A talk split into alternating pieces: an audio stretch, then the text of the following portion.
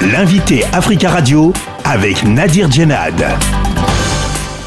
Guillaume Ancel, bonjour. Bonjour. Vous êtes un ancien officier et écrivain français, auteur du blog Ne pas subir.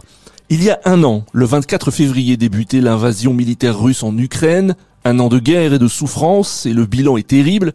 Des dizaines de milliers de morts, des millions d'Ukrainiens qui ont fui les zones de combat ou leur pays, des dégâts qui se comptent en dizaines de milliards de dollars. Un an après, quelle est la situation militaire sur le terrain? Un an après, la Russie n'a euh, euh, enchaîné que des échecs. Et elle n'a plus les moyens aujourd'hui de reconquérir l'Ukraine.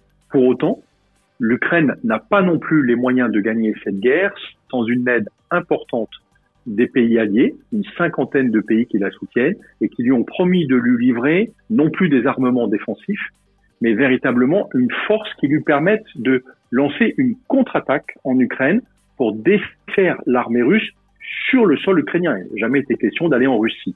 Et c'est ce qui se joue en ce moment, en février, je vais dire jusqu'à mars, début avril, c'est est-ce que les Ukrainiens arriveront à avoir suffisamment de potentiel offensif pour lancer une véritable contre-attaque. Le président américain Joe Biden a assuré mardi que l'Ukraine ne sera jamais une victoire pour la Russie. Le président russe Vladimir Poutine a aussi juré de poursuivre euh, méthodiquement, je cite, son offensive en Ukraine.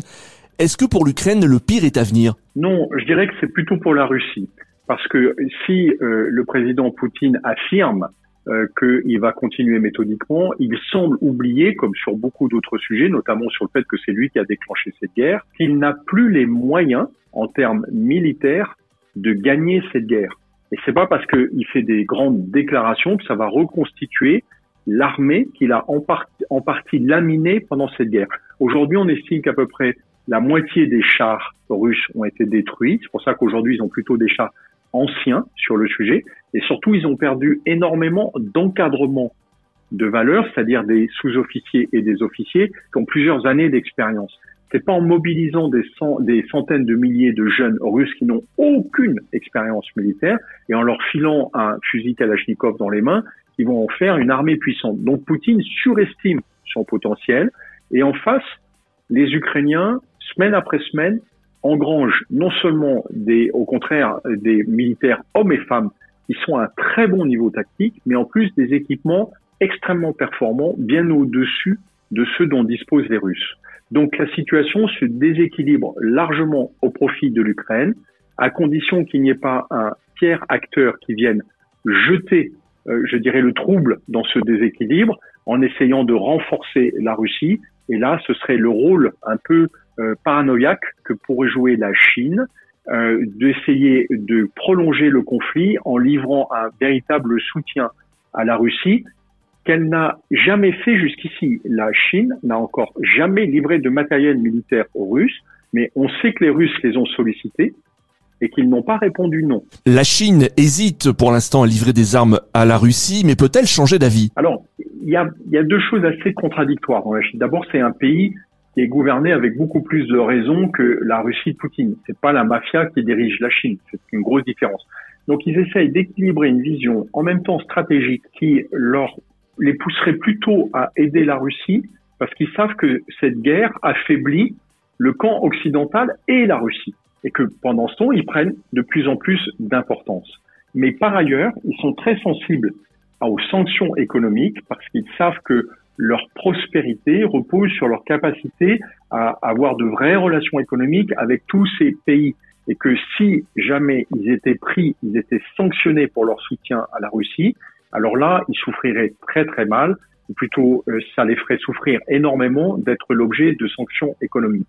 Donc euh, la Chine a, est dans une situation un peu complexe, mais oui, elle peut être tentée de prolonger ce conflit, ne serait-ce que pour affaiblir la Russie et les pays alliés euh, qui l'aident.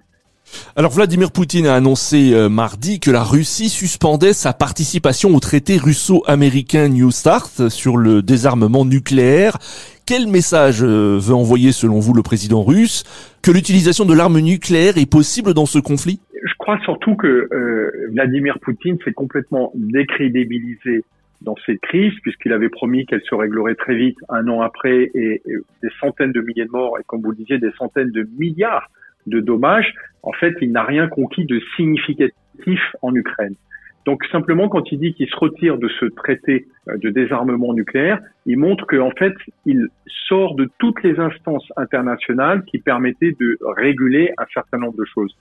À mon sens, aujourd'hui, la stratégie des Alliés, même s'ils ne l'affichent pas de cette manière, mais elle est très claire, c'est de donner les moyens à l'Ukraine d'infliger une défaite militaire à la Russie sur le sol ukrainien et que à cette défaite, le pouvoir de Poutine ne résistera pas. Et là, on pourra discuter avec euh, son successeur. Comment euh, cette guerre peut s'arrêter? Il faut que cette guerre s'arrête et qu'on retrouve un moment de stabilité internationale. Et pour que cette guerre s'arrête, on a espéré que Poutine comprendrait, notamment avec l'échec de Kherson, où il a été obligé de replier ses troupes de la partie sud du pays, qu'il n'avait pas les moyens d'envahir l'Ukraine. Or, au lieu d'ouvrir une négociation, il a lancé une vague massive de bombardements sur des cibles civiles et il a mobilisé des centaines de milliers de jeunes qu'il envoie sans aucun scrupule se faire tuer. Donc la conclusion des Alliés, c'est que de toute façon, on ne pourra pas avoir de paix durable en Ukraine tant que Poutine n'aura pas chuté. Et pour le faire chuter, il faut lui infliger une défaite militaire en Ukraine. Son pouvoir autoritaire n'y résistera pas. Guillaume Ancel, merci beaucoup euh, d'avoir euh, répondu à nos questions. Merci Nadir. Je rappelle que vous êtes euh, un ancien officier et écrivain français, auteur du blog Ne pas subir.